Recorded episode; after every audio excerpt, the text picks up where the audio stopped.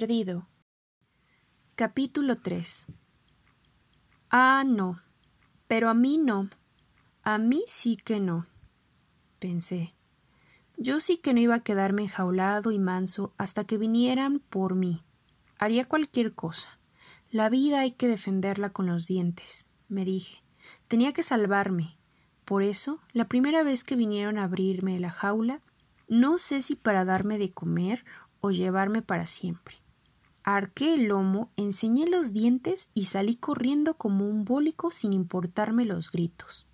Salté por encima de un escritorio, arrasé con cuanto se me ponía por delante, mordí al portero que iba a cerrar la puerta de salida y bajé a saltos, espantado yo y espantando a todos, hasta que gané una calle de mucho tráfico y corrí sin saber hacia dónde, sin conocer ni saber nada solo que mi vida era mía y a mí me tocaba salvarla. Ya de noche llegué a una plazoleta grande, llena de gente que se fotografiaba con luces como relámpagos en miniatura, delante de una gran catedral. Le ladré a unas palomas que en bandadas cubrían el pavimento sin dejarme avanzar, con el susto, levantaron el vuelo y fueron a posarse en las altas torres de piedra, donde nadie pudiera alcanzarlas. También yo hubiera querido levantar el vuelo y esconderme bien alto, en los entrantes y salientes de aquellas paredes interrumpidas por altísimas ventanas de cristal coloreado. Estaba sin aliento, solo, muerto de fatiga y miedo.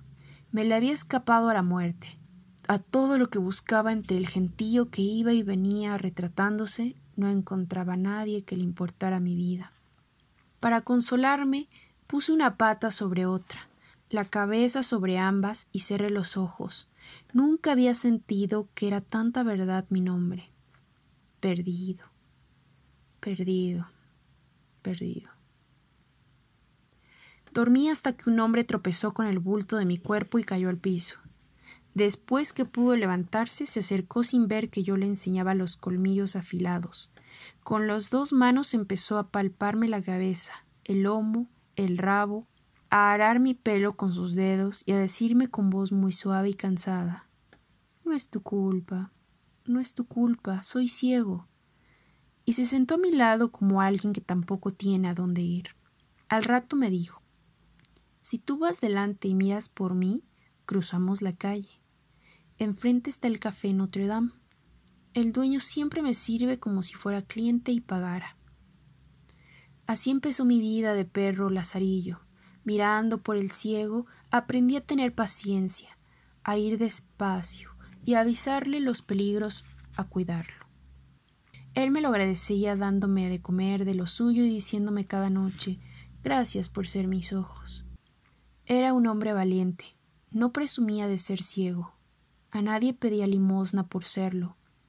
Vivía solo, conmigo más bien, en una habitación muy alta a la que se subía por unas escaleras empinadas y estrechas.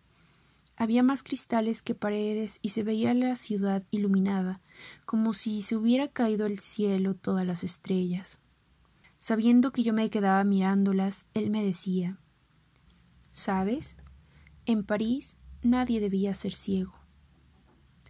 Lo decía sin amargura, dulcemente, pero a mí me impacientaba su resignación. Después, a oscuras, porque a él le daba igual la luz que la sombra, se movía entre los pocos muebles que, para no tropezar, tenía pegados a las paredes. Luego se echaba en la cama, y también le daba lo mismo cerrar o no cerrar los ojos para dormirse. Por las mañanas se preparaba un café, me preparaba a mí mi leche tibia y se vestía con mucho cuidado mientras me explicaba. Me gusta estar bien vestido. A cada camisa y a cada pantalón que venga con ella le pongo un botón igual. ¿Ves? Si el botón es cuadrado, sé que la camisa es azul. Entonces busco un pantalón que tenga botón cuadrado y sé que le pegará bien. Este favor me lo hizo una amiga que se fue hace mucho tiempo. Por ella siempre voy bien arreglado.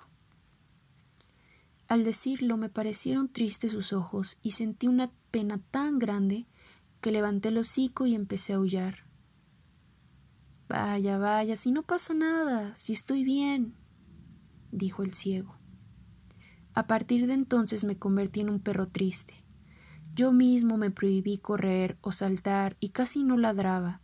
Si el sol estaba brillante sentía lástima del ciego que no podía verlo. Si la luna parecía llena y clara, no la mencionaba para no verlo, buscándola en vano. Cada día estaba más inquieto y era menos perro. Casi me comprometía a no dejarlo nunca. A la vez, quería huir de esta niebla de tristeza. En mi corazón vivían más dueños y extrañaba la alegría de Marcos. Trataba de justificarme diciendo Yo no nací para estar quieto, al lado de alguien que no ve, ni siquiera maldice. Uno tiene el derecho de escoger por quién se sacrifica. Un día no pude más, me sentí malo, ingrato, todo lo mal que se quisiera, pero lo dejé sentado al frente de la gran iglesia. Le lamí las manos y ni siquiera volví la vista cuando le oí decir Adiós, compañero.